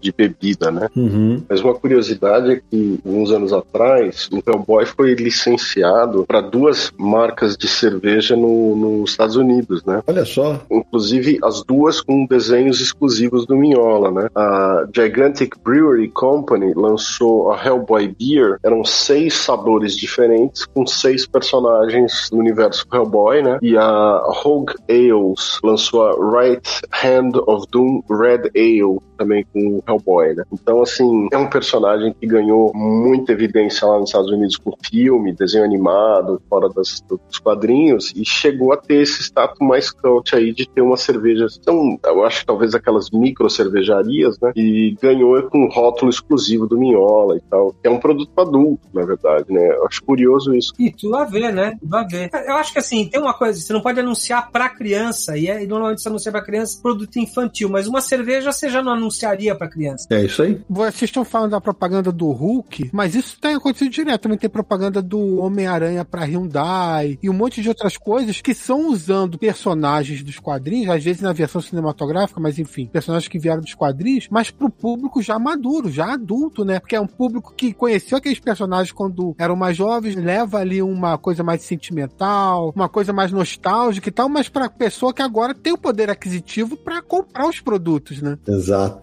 Agora eu tenho uma, eu tenho uma pergunta pro Tony. Oi. Tony, no, no cinema você tem muito aquela coisa, e no, nos seriados tem muito aquela coisa de você ter um merchandising dentro do filme, né? Então o cara usa o relógio da marca, o carro e tal. Nos quadrinhos, com raras exceções de alguns produtos que são das próprias editoras, como por exemplo o carrinho do Homem-Aranha que ia ser lançado em brinquedo, você não tem muito esse tipo de merchandising dentro das histórias, que você conhece algum caso, né? Não, não tem, mas eu, eu vou te dar um personagem europeu que sempre teve, sempre me fascinou, o Michel Vailan. Ah, sim, verdade. Né, que é o corredor, e os carros são Ford, são não sei o quê. Aí você vai olhando nas pistas de corrida, tá Shell, Esso. Verdade. Do Jean Graton, é isso mesmo. Ótima lembrança, é verdade. E, e o, o você tá, enquanto você tava falando, tava olhando aqui, a gente falou da propaganda do Hulk de TV e tal. Cara, eu não lembrava disso. O Tony separou pra gente uma propaganda do Hulk dos anos 80, do Brim Santista, do jeans, né? Na época era calça de brim. Isso. Calça de brim. É, porque, porque ele ia falar que pô, nem quando transforma no Hulk não rasga essa calça, né? Era uma coisa de louco, né? Cara, e é com o Bill Bixby e com o Lou Ferrino, os dois interpretando, cara. É porque essa série de TV do Hulk era muito popular. É, Muito. é, é isso mesmo. É, as pessoas não têm ideia. Hoje, hoje a- a- a- tudo bem, né? É, é da época, né? Hoje as pessoas acham tosca e tal, mas eu fiquei muito impressionado quando eu era moleque. No começo, eu me lembro que eu nem acreditava que o Luferrino era aquilo mesmo. Eu achava que era uma roupa de plástico que ele colocava pra ficar daquele jeito, que era tão diferente do que a gente via de homem, porque homem forte na época era Tarzan, né? Não era aquele negócio. Claro, pra nós era isso, é, é. O Luferrino é anterior, inclusive, você ter o fenômeno do Schwarzenegger, né? Sim, sim, é verdade.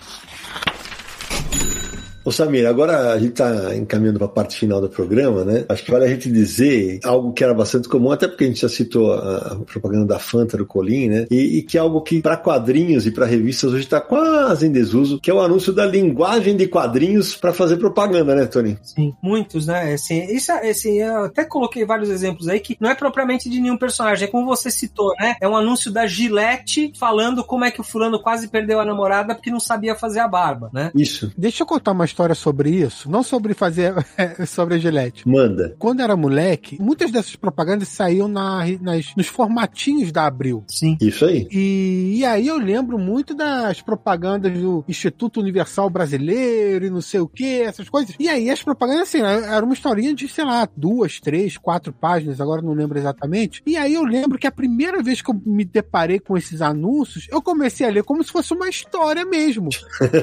né? Eu, eu tô lendo, sei lá, Super-Homem na revista, aí acabou a história, começa uma outra história, eu tô começando a ler, eu tô assim, eu tô lendo, eu tô assim, mas pô, isso não tem nada a ver. E você, claro, ia ler, né? Lógico que você ia ler. Então, são, são dois, dois grandes artistas que fizeram essa série do Instituto Universal Brasileiro. Um é o Herreiro da Abril e outro é o Eugênio Colonese. Tem algumas, inclusive, assinadas por ele. Então, aí o curioso é que eu começava a ler, eu tô lendo assim, essa história, eu falei, pô, mas isso não tem nada a ver com o que eu tava lendo, que estranho.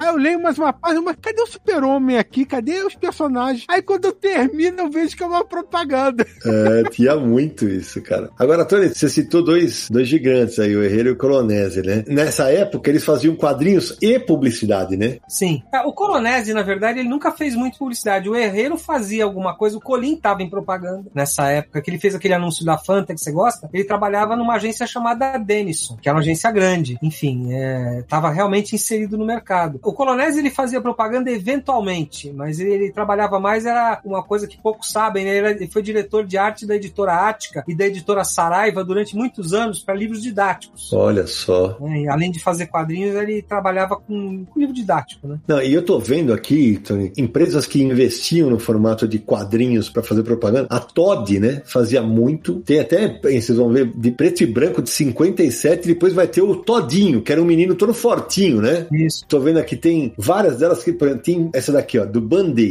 O Band-Aid era estrelado por Pedrinho Sabido. Isso. Um desenho, aliás, com um traço delicioso, né? Um desenho super bonito aqui. E que passa pelo Brasil inteiro, né? Tem ele em Santa Catarina, no Rio Grande do Sul. É isso que eu tô vendo, cara. Pedrinho Sabido viaja pelo Brasil. Minas Gerais, Santa Catarina, Paraíba do Norte.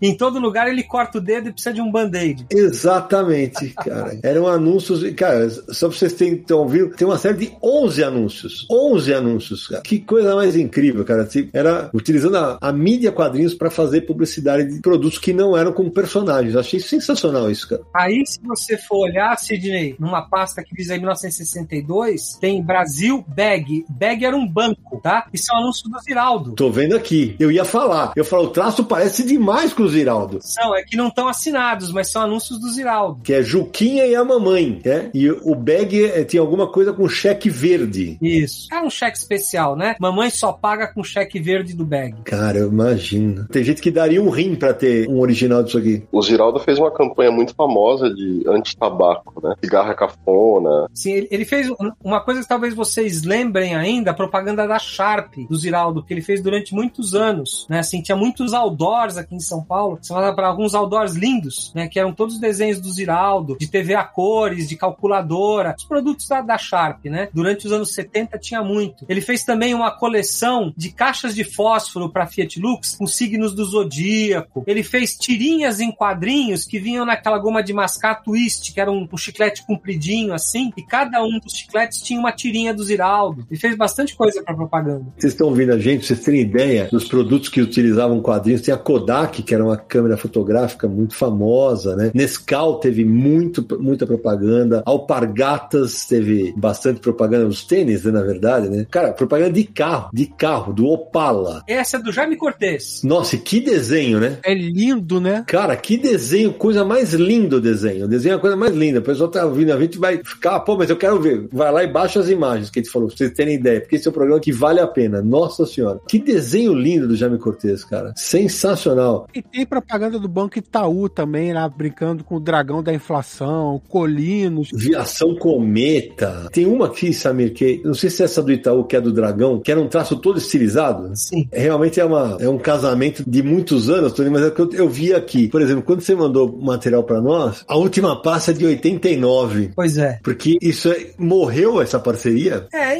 morreu. Como eu falei, a gente falou vários recentes, né? Da Renault. Então ainda tem, mas assim, impresso foi morrendo, né? Você foi vendo mais os personagens aparecendo em desenhos animados ou em filmes e, e a linguagem impressa foi se perdendo. Não é que não teve mais nada, mas, é, mas foi ficando mais raro. Da Maurício de Souza ainda teve mais coisas, é que não tá nessa pasta aí, né? Sim, sim. Aqui na Europa acho que ainda rola muito propaganda impressa com coisa de quadrinho. É, mas no formato de história em quadrinho mesmo? Você... Não, não no formato. É, porque como as publicações são voltadas para um público mais adulto, né? Tem cara que vai optar por fazer, sei lá, o uso de foto e tal, e até pelo preconceito idiota que infelizmente ainda existe, de que, ah, é quadrinho, né? Imagina, isso aqui. Mas é uma pena, porque, é, como o Tony falou, hoje, tirando algumas exceções, que hoje é mais raro, antigamente a gente tinha, sei lá, talvez dezenas por mês, né, Tony? Sim, sim, com certeza. É, hoje, hoje o, o quadro é bem diferente, realmente o quadro é diferente. Mas acho que uma coisa da linguagem do quadrinho que mais foi popularizada é a ideia do balão. Sim, é verdade. Você tem tanta propaganda com coisa de balão quanto a questão da mídia social, né, das redes sociais, e usa muito a ideia da conversa com o balão. Isso é verdade, isso, isso continua sendo utilizado. É, eu acho que a ideia do recurso de quadrinho que mais vingou ponto de vista de outras mídias adotarem, principalmente a questão de representar diálogo, fala, né? Foi a questão do balão. Ô Tony, aí me conta, você que está dentro do mercado publicitário, mesmo com esse distanciamento que existe, porque aí tinha uma, eu diria que era uma vantagem nessa época que existe, saía muita mídia, que era uma, um campo com a publicidade que não menosprezava os quadrinhos, né? Porque era um dos, pô, é, tinha espaço. Hoje ainda se tem essa visão, o pessoal respeita o quadrinho? Ah, cara, eu acho que não. Eu, infelizmente, eu acho que é muito, se pensa muito em quadrinho como algo voltado, é assim, ah, quadrinho é para criança, criança não pode anunciar, então não faz, né? Então você não, não vai ver. Às vezes tem alguém que quer fazer alguma coisa usando o balão ou usando o personagem para alguma coisa, mas é, eles acabam preferindo o personagem mais pela forma dele, como ele tá no cinema às vezes, né? Do que propriamente na linguagem dos quadrinhos. Então acho que é isso. Um preconceito bobo, mas é, é o que tá acontecendo. Eu acho que também tem a ver isso, porque assim, qual é o principal objetivo de uma propaganda? É vender o produto ou vender o serviço. Se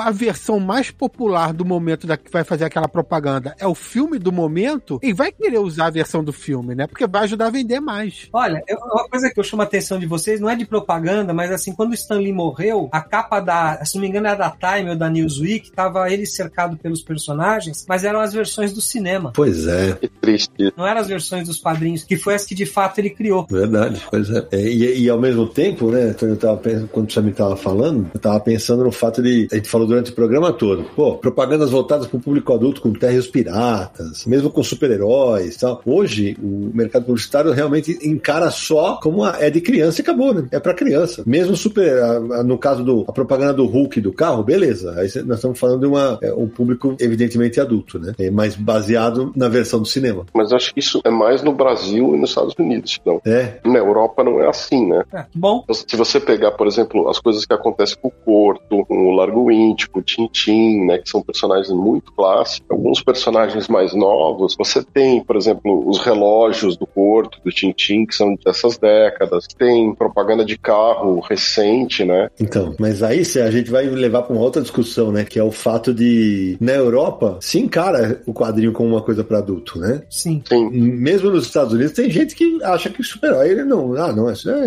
é, é, infantil, né? E aí eu, aí eu vejo que talvez o que falte para que esse casamento no Brasil e nos Estados Unidos tal seja reativado, né? Ou seja, volte aos, aos tempos áureos, e acho difícil que aconteça, é que não há uma cultura de personagens adultos, né? Desse lado de cá. Enquanto lá tem. O, todo mundo sabe que o Corto Maltese é para adulto, o Largo Inch é para adulto. Todo mundo que é da Europa, né? Nos Estados Unidos, ah, é o Batman, ah, mas o Batman criança gosta. No caso de Corto Maltese e tudo mais, tem, são produtos desenvolvidos para um público com maior poder aquisitivo mesmo. A gente falou de perfume, mas tem relógio, tem, tem um monte de coisa que são produtos direcionados para um público adulto e esses personagens podem ser usados porque a mentalidade europeia é diferente no que se trata de quadrinhos. Mas, por exemplo, o Sérgio até mencionou alguma coisa também de mangá. No Japão, cara, é muito usado personagem de mangá para tudo, né? A, a, gente falou das propagandas de Nissin com One Piece, por exemplo, lembra? No episódio de One Piece? Sim, sim. Mas, cara, mangá é usado para absolutamente tudo no Japão. Sim, é verdade. Eu queria citar um episódio que aconteceu comigo ano passado. Eu tava andando aqui pela cidade, né, por Luxemburgo, e tinha uma loja que vende só vinhos, né? E na vitrine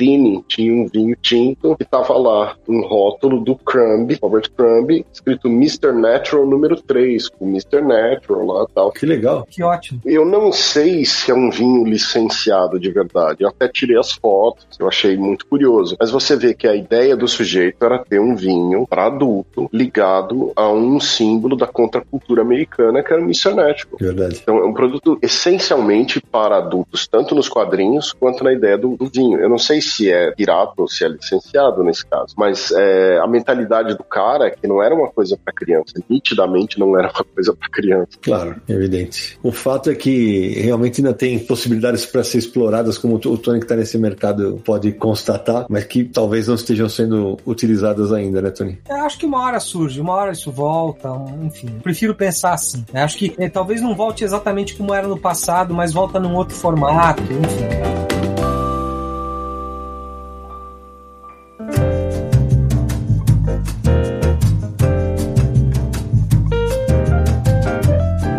Rapaz, que papo sensacional, instrutivo e até reflexivo aqui para os dias atuais e para o futuro. Samir, antes de gente terminar esse Confis Universo sobre quadrinhos e publicidade, aqueles contatos para quem quiser achar o nosso podcast nessa internet. Tá cheio de publicidade, inclusive quando a gente não quer. o que não falta na internet é publicidade, Sidão. Mas olha só, todos os episódios do Confis no Universo, esse aqui é o número 180. 180 episódios do Confis no Universo falando sobre quadrinhos e tudo que cerca esse universo dos quadrinhos, como é o episódio de hoje, né? Publicidade inserida aí nesse tema dos quadrinhos. Então, ó, ouça todos os nossos episódios, tenho certeza que você vai curtir, vai poder fazer uma bela de uma maratona. Acesse podcast.universohq.com. Você também pode encontrar nossos episódios em vários streamings por aí, né? Várias plataformas que distribuem podcasts. Então, estamos no iTunes, no Spotify, no Deezer, no Google Podcast, enfim. Acesse seu agregador de podcast favorito e busque por Confins do Universo e passe a seguir para receber os novos episódios diretamente no seu dispositivo. Mande e-mail pra gente, podcast.universohq.com. Pode mandar comentários, perguntas, sugestões. Agradecemos sugestões de episódios aí pra gente pensar, desenvolver e gravar. Ou WhatsApp DDD 11 94583 5989. O site é Universo HQ. Acesse lá universohq.com, site fundado no ano 2000. Então comemoramos 23 anos este ano. Lá cobrimos tudo sobre quadrinhos, resenhas, notícias, matérias, inclusive o podcast está lá também, acesse. E nos siga nas redes sociais, né? Universo HQ no Facebook, no Twitter e no Instagram. Siga lá para receber todos os posts e as curiosidades desse universo maravilhoso. Além do nosso canal no YouTube, youtube.com barra Universo HQ. Acompanhe os vídeos e as lives e participe conosco nos programas, mandando suas sugestões e comentários dos quadrinhos que nós resenhamos por lá. O último lembrete, passe lá no Catarse, catarse.me barra Universo HQ e veja nossa campanha de financiamento coletivo. Tá aí, Samir Neto fazendo a nossa propaganda, né, Samir? Fez a sua publicidade, gostei. É isso aí. Gostei. Tony, que sensacional ter você mais uma vez com a gente. Muitíssimo obrigado pela aula que você deu sobre o tema para nós e para quem está nos ouvindo. Imagina, eu que agradeço o convite, foi muito legal estar aqui com vocês. Espero voltar logo para algum outro papo. Ah, mas com certeza. Sérgio? Queria agradecer o Tony, aprendi muito a rir sobre publicidade nos quadrinhos, principalmente no Brasil, né? E fenomenal a contribuição do Tony hoje e agradecer vocês pelo papo sensacional. Samir Naliato. Obrigado, Tony, pela presença, pelo papo. Foi muito legal ter você aqui com a gente. Sérgio, continue melhorando aí. Obrigado. E olha, deixar o lembrete para todos os nossos ouvintes. Acesse o Universo HQ, entre no post desse episódio e baixe aí o kit de propagandas de quadrinhos. É, porque esse daqui vai ficar mais legal. Samir, esse daqui, o que a gente vai receber de pedido para, pô, transforma esse daqui num vídeo. Se prepara, se prepara, né? Se os pedidos forem muitos, a gente pensa nisso. Pode apostar. E vamos torcer para esse episódio também ser bastante ouvido em agências de publicidade, né, Tony? Sempre tem nerd lá, né? Com certeza. E agências de publicidade que tem muitos clientes, o Universo HQ é uma boa opção para vocês. Entre em contato também. Bota a caixa registradora aí, Jeff. Boa. Recomendo. Eu termino agradecendo ao Tony, a todo mundo que nos apoia, o Sérgio, o Samir, o Nara que não tá aqui hoje. E que os quadrinhos e seus personagens continuem encontrando formas para mostrar seu potencial também no campo da publicidade. E a gente se encontra no próximo episódio de Confins do Universo!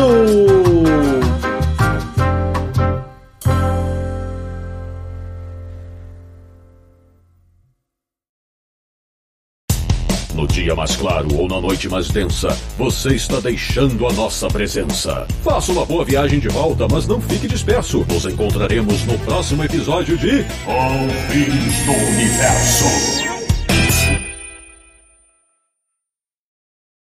Este podcast foi editado por Radiofobia, podcast e multimídia.